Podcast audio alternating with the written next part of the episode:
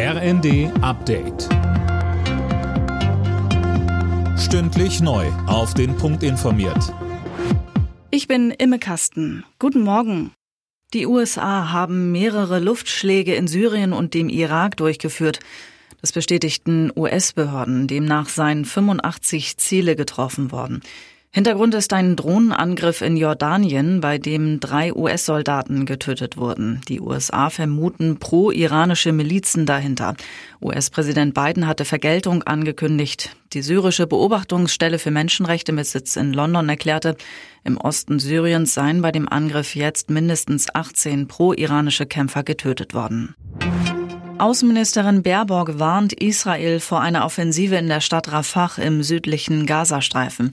Die Ankündigung habe sie mit Schrecken gehört, sagte sie dem Redaktionsnetzwerk Deutschland. Mehr dazu von Nanjo Kuhlmann. Jetzt in Rafah, dem letzten und überfülltesten Ort vorzugehen, wäre einfach nicht zu rechtfertigen, so Baerbock weiter. Israels Verteidigungsminister hatte eine Ausweitung der Kämpfe auf die Stadt an der Grenze zu Ägypten angedeutet. Mehr als die Hälfte der über zwei Millionen Bewohner des Gazastreifens sind nach UN-Angaben mittlerweile dorthin geflüchtet. Die Menschen in Gaza können sich nicht in Luft auflösen, sagte Baerbock. Das versuche sie der israelischen Regierung schon länger deutlich zu machen.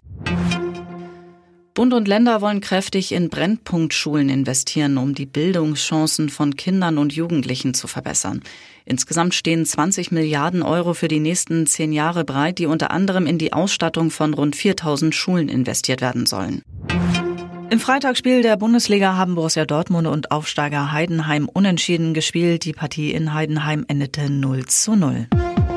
Alle Nachrichten auf rnd.de